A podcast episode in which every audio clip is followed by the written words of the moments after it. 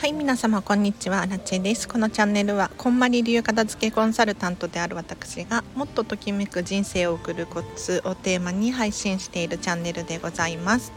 ということで本日もお聴きいただきありがとうございます。早速今日のテーマいきましょうか。今日はですねビジネスシーンで片付けるものとはっていう話をしていこうかなと思います。ぜひねあのビジネスシーンでも物事を整えてより生産性を上げて効率を上げて働いてほしいななんて思うんですがじゃあビジネスシーンにおけるものやことって何を指しているのかどんなものが片付けの対象なのかっていう話をさせていただこうと思います。でまず1つ目が目に見えるものたちですよね。物理的なものたち。で2つ目が目に見えないものたち。非物理的なもの。この2種類でお片付けができます。まずじゃあ目に見えるもののお片付けってビジネスシーンではね何を指すのかっていうとおそらく、まあ、基本的にお洋服はあんまり含まれないのでこれはねお家のお片付けとは違うんです。なので本とかから始めるといいと思います。はい。こんまりメソッド的に言うとビジネスシーンではですね本書類小物思い出の品っていうこの順番でお片付けをしていってほしいなと思っております。なのでこれらのものおそらくビジネスシーンでねオフィスだったりとかにあると思うのでお片付けしていきましょう。本とかありません？書類とかも結構大変ですよね。これが例えばデスクの上にこう積み重なっちゃっているだったりとか ね、いつの書類だかもわからないものがあるとかありません？もしかしたらそのビジネスシーンビジネスオフィスでもなんか私物が いっぱい置いてあるとかっていう方いらっしゃるかもしれないですね。かつてねアラチェも OL してたことがあるんですけれどその時はもう自分の引き出しにもうお菓子いっぱい入れてましたね 仕事しに来てんのにお菓子がこんなに入ってるみたいな。状態でもう一つの引き出しはもうお菓子用に潰してましたね。はい何をやってんだかっていう。そんな経験がありますけれどここもたまにはね見直さないといけないわけですよ。なのでビジネスシーンにおける物理的なものっていうのは本書類小物思い出の品この辺り、まあ、もちろんねお洋服類があるよっていう方もいらっしゃると思うのでここもお片付けしてほしいんですけれど一方で2つ目の目に見えないものビジネスシーンにおけるお片付けはこっちがかなり重要です。はい。例えばデータ片付けましょう。わかりますよね？あの共有のパソコンなのにどこに何があるかわからない。書類ファイル写真とかがもう探しても見つからないから結局同僚の方に聞いて あの書類どこだっけみたいななってしまうと。他にもですね時間タイムマネジメントですね。例えばじゃあそのチームで働いているにもかかわらず1人の人がめちゃめちゃ忙しい。で暇な人もいる、暇というよりかは手が空いてる時間がある。これバランスおかしいですよね。なのでこの時間も整えることによってみんながハッピー嬉しくなります。他にもですね会議も片付けの対象です。会議です。例えば定例会議とかあるでしょ？朝礼とかもあるかもしれないんですけれどあのこれらの会議って本当に必要か本当に有効であるかここからもう会議の片付け会議をしてほしいわけですよ。そう。でついこう制限時間がなかったりとかするとだらだら過ごしちゃいがちですよね。そうではなくってじゃあ今日は45分にしようとか。トヨタの会議は30分とかっていう本が出てましたけれど30分でもいいのかもしれないですよね。なのでこの会議っていうのも本当に必要かどうかあとは時間を区切ってみるとかここからお片付けしてほしいなと思います。あとは人間関係ですね。チームワーク整えましょう。先ほどの時間のお片付けでもそのチームのバランス大事だよなんて説明させていただきましたがやはりね人によって得意不得意っていうのがもう必ずあるんですよ。もうこれは仕方ないですよね。だから人前に出ることが好きな人もいれば人前に出ないで黙々と作業をするのが好きっていう人もいるじゃないですか。でこれらのその得意不得意っていうのがあるにもかかわらず苦手なことを苦手な人がやっちゃっているパターン。あります。仕事だから仕方ないって思うかもしれないんですけれどそうではなくってやはり得意な人に好きなことをやらせておいた方が 効率もいいしあのミスも少ないと思います。なのでそのチームを整えるっていうのは誰かを省くとかそういうわけではなくって本当に適材適所になっているのかどうかこれを見直してほしいなっ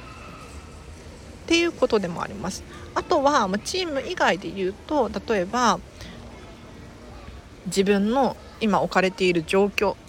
があんまり好きじゃないってなった場合にじゃあどうしたらいいかっていうと例えば転職するとか転職までいかなくても部署を変えるとかこういったこともできるわけですよね。なので人間関係の片付け誰かをブロックするとか排除するとかではなくてこううまく自分の好きなことを好きなようにやっていく。そうした方が仕事の効率も上がる生産性も上がるのでおすすめしております。あとねこれちょっと難しくて難易度高めらしいんですけれどマインドのお片付けです。マインド。意思決定精神決断気持ちのお片付け。これねあのなんで難しいのかっていうと気持ちの片付けって一番土台ではあるんです。だっていくらいい職場でいくらいい人間関係でいいお給料に恵まれていたとしても自分の心がぐらついていて不安定で何かストレスがある不安がある状態の時って何が良くてもよく思えないですよね。わかります。もう本当にこれは仕方ないと思う、まあ、人だからね気持ちがあるのは当たり前でいつでも安心安全安定な場所に入れるかって言ったらそうじゃないです。もう自分の身にいつ何か起こるかわからないし家族の身に何が起こるかわからないし、まあ、その他の理由でもねいろいろあると思うんですけれどこの精神マインドのお片付け整えるっていうのは非常に大切で自分の気持ちが土台がしっかりしていることで人間関係がいいっていうのも気づけるし いい仕事であるっていうのも気づけるしもう感謝できるんですよね。だからマインドすごく大事なんだけれど難しいかもしれない。もう本当にここって目に見えないじゃないですか。自分で気づくしかないところなので是非ね一番最後に整えてほしいなと思います。で整え方としてはこんまりメソッドの特徴でもあるんですけどまずは理想を考える。どんな気持ちやマインドであることが自分にとって理想なのか。もうここはもう本当にどんな夢みたいな理想でも大丈夫なのでもう大きく夢を描きましょう。っていうのもねつい人って今の現状でこういうことができたらいいなって考えちゃうじゃないですか今のお給料だったらこのくらいとか今の家族構成だとこんな感じとか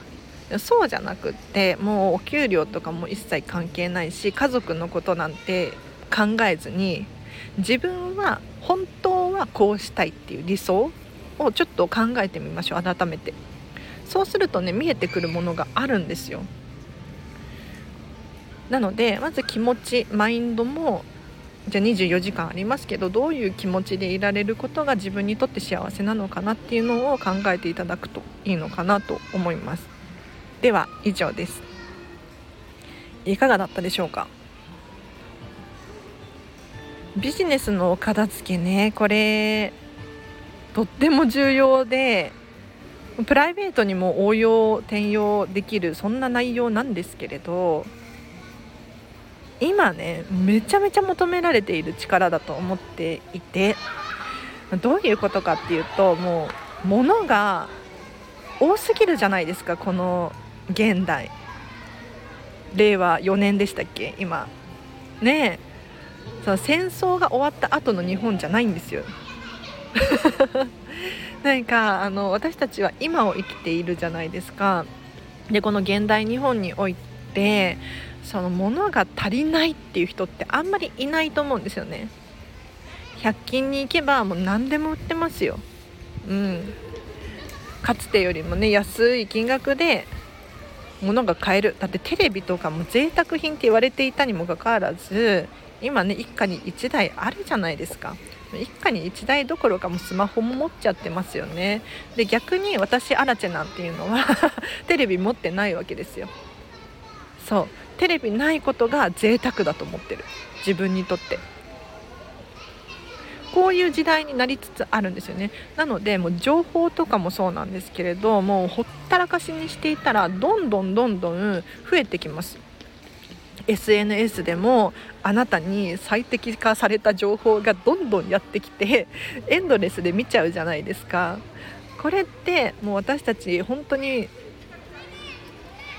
何を得て何を手放すのかっていう力を求められているなって思ってます。で何でもかんでもやはり手に入れていたらそれこそみんなと同じになってしまう。でも今って割と自分らしさっていうキーワードが重要だったりするじゃないですか。自分らしく生きるだったりとか。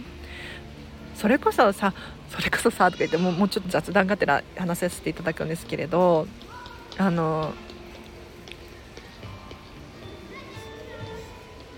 皆さんももうお気づきだと思いますけれどちょ飲食店とかに行っても自分でスマホでオーダーをするとかありますよね。